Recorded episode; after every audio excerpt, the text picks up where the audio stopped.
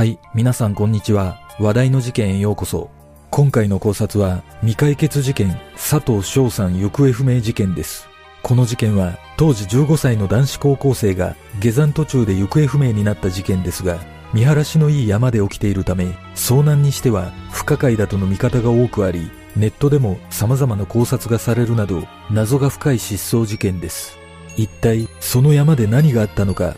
まずは事件概要からどうぞ。事件概要。2020年5月15日午前8時頃、北海道函館市に住む男子高校生の佐藤翔さん、当時15歳が、二人の姉と共に函館市にある江山へ登山に出かけ、下山途中で行方不明になった。三人は午前9時30分頃、頂上に到着したため、そこで記念写真を撮り、下山しようとしていたところ、翔さんは姉二人に先に降りると伝え、一人で山を降りていった。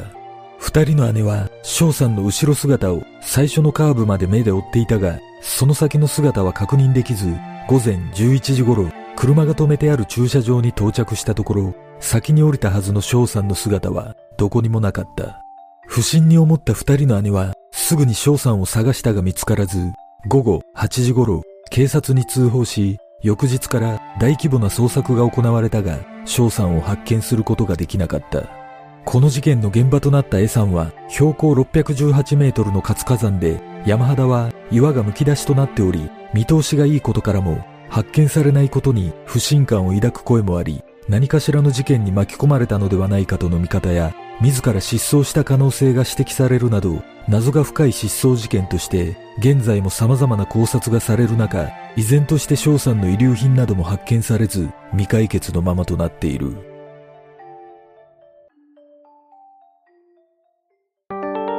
懸命の捜索。翔さんの行方がわからなくなった江さんは標高300メートル地点の駐車場から山頂まで約2.6キロの登山道が整備され山肌は溶岩が冷え固まった酸性土壌で草木が生えにくいため見晴らしが良く初心者でも1時間程度で気軽に登れることで知られていた。失踪当日江山周辺は晴れていたが函館は数日間気温の低い状態が続いており翔さんはジャンパーに長ズボンスニーカーという軽装で水や食料携帯電話も持たず片道70分ほどの登山道を入っていった。ちなみに翔さんが江山を登るのはこの時が初めてだったという。通報を受けた警察は失踪翌日の早朝から警察と消防など50人以上で捜索を開始したが現場付近は濃い霧に包まれ視界が悪く思った以上に捜索は難航し手がかりは何も発見することができなかった。その後11日間にわたって自衛隊を含め延べ540人で空からも大規模な捜索を行い捜索範囲を江山山麓から草木が茂る周辺の山林まで広げたが翔さん発見はおろか所持品すら見つからず5月26日大規模捜索は打ち切られた。その後も警察は行方不明になる直前に山頂で撮影された翔さんの写真を公開して情報提供を求め登山口の駐車場に車を止めていた人が翔さんを目撃していた可能性もあるとみて情報を募ったが行方につながる手がかりを得ることはできなかった。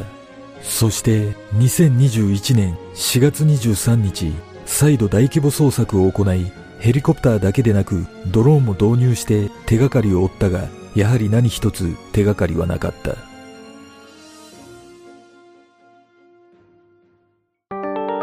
様々な可能性翔さんが山で遭難していた場合大きく分けて3つの可能性があるとされている。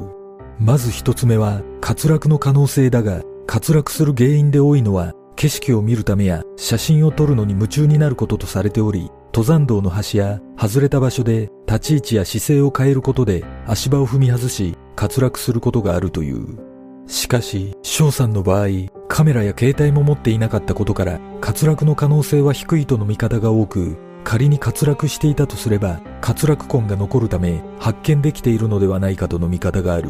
二つ目は水道と呼ばれる雨水が流れた後にできる道を登山道と間違えて遭難した可能性が指摘されている。水道は雨どいのような役割を果たし山をまっすぐ降りる傾向があるためカーブの途中に水道ができていた場合、登山道を外れることもあるとされているが、エさんの場合、多少間違えて下ったとしても見通しがいいため遭難につながる可能性は低いとの見方が多い。そして三つ目は登山道を近道しようとショートカットしたことで本来の道に戻れず遭難した可能性が指摘されているがこの場合も見通しがいいエさんでは起こりにくいとされており大規模捜索も行っているためこれら三つの可能性は低いとの見方が強い。その他、誘拐説なども浮上したが、失踪当日は翔さんと二人の姉以外、登山客は一人しかいなかったとの情報があり、そもそも高校生を登山道で誘拐するのは無理があるとの見方が強い。しかし、駐車場なら車に押し込むことは可能との見方もあるため、事件性を指摘する声も根強くある。そして、これらを踏まえた上で、最も可能性があるとされているのが、山肌にいくつもあるクラックと呼ばれる割れ目に落ちたのではないかというものだった。エさんは活火山のため、火山噴火でできたクラックが数多く見られ、その中には隠れクラックと呼ばれる割れ目の上に薄い砂が積もり、落とし穴のようになっている箇所も多く、人を飲み込んでしまうほど深いものもあり、内部は迷路のように複雑になっている場合もあるとされている。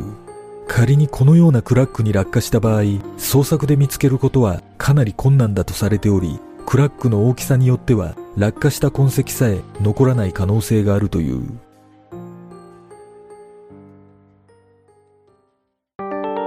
ネット上の憶測この行方不明事件は多くの疑問点があることからネットを中心に様々な憶測が飛び交っている。その中で囁かれていることは、そもそもなぜ一人で下山したのかということや、通報まで9時間もかかっていることに疑問を感じるという声も多く、翔さんの両親の話が全く出ていないことに違和感を覚えるといった声もある。また、翔さんが携帯電話を持っていなかったということに懐疑的な見方があり、もともと持っていなかった可能性はあるものの、今時の高校生が携帯を持たずに出かけるのは考えにくいとの声も多く、意図的に携帯を置いていったとすれば、自らの失踪の線もあるのではないかと指摘する声がある。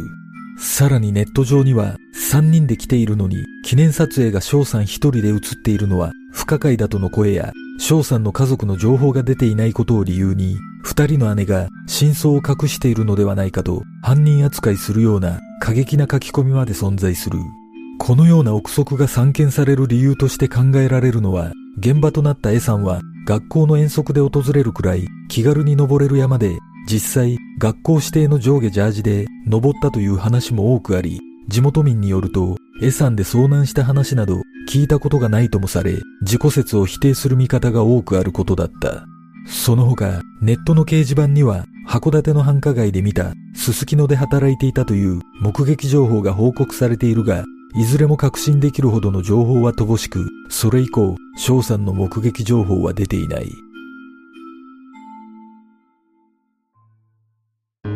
事件の真相とは？この事件の現場となった江さんは、日本百低山に選ばれるほど登りやすく、初心者向きの山とされているが、ある山岳ガイドによると、江さんは滑りやすい火山灰で崖も多く、道を外れると滑落の危険が高まるとの指摘をしている。実は2020年の山岳遭難は全国で2294件発生しており、遭難者の数は2697人で、そのうち死者と行方不明者が合わせて278人となっている。目的別に見ると、登山が最も多く75%ほどとなっており、原因については道に迷ったのが44%と最も多く、その次が滑落で15.7%となっている。このことからも、たとえ初心者向きの山だとしても、山である以上、何かしらの危険が伴うため、遭難の可能性が最も高いとされているが、11日間の大規模な捜索でも発見できておらず、江山に登ったことがある人の多くが、あの山で遭難はありえないと、口を揃えるなど、この失踪事件の謎は深まるばかりとなっている。果たして、翔さんは一体どこに消えたのか、遭難以外の可能性はあるのか、この事件の真相とは？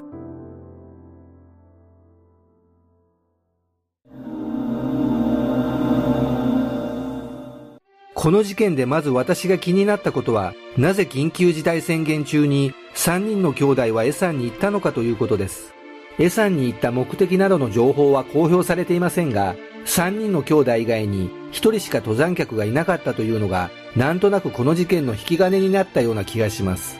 実は、このエサンは、ヒグマが出没することでも知られ、登山道にはヒグマ注意の看板が設置されており、山頂付近にはヒグマの足跡や糞があるなど、頻繁にヒグマが現れている形跡があります。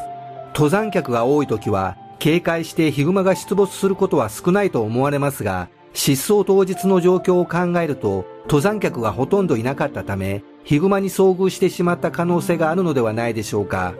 ただ、一般的に熊に襲われた場合、何かしらの痕跡が残るとされているため、この説は否定的な見方が多いですが、仮に翔さんが気づかぬうちに、自らヒグマの巣穴に近づいてしまい、穴に引きずり込まれたとすれば、ほとんど痕跡が残らなかったと考えることもできます。もしかしたらエサンには人間が絶対に入ってはいけないヒグマのテリトリーのようなものが存在するのかもしれません。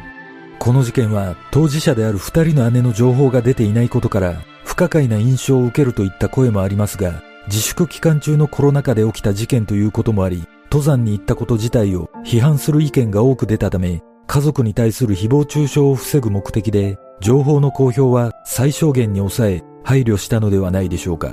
実は、エサンの登山道付近には、火山活動を監視するカメラが設置されているとの情報があり、そこには翔さんが山に入っていく様子は映っているものの、出ていく姿は確認できなかったという情報があります。このことから推測すると、やはりこの失踪事件は何かしらの事故の可能性が高いような気がします。翔さんが何の目的で先に降りると言ったのかはわかりませんが、若い頃にありがちな冒険心に火がつき、登山道から大きく外れた場所を下っていったのかもしれません。ある情報によると、登山道を少し離れると、大小様々なクラックが点在し、捜索できないほど深い崖も存在しているとされているため、おそらく思いもよらない深い穴に落下してしまったのではないでしょうか。そして、自らの失踪の可能性についてですが、現場は車以外の交通手段はなく、わざわざ失踪しにくい場所を選ぶとは考えにくいため、自らの失踪というのはほぼないのではないかと感じます。ただ、この事件で一つ腑に落ちない点は、翔さんがなぜ携帯電話を持っていなかったのかということです。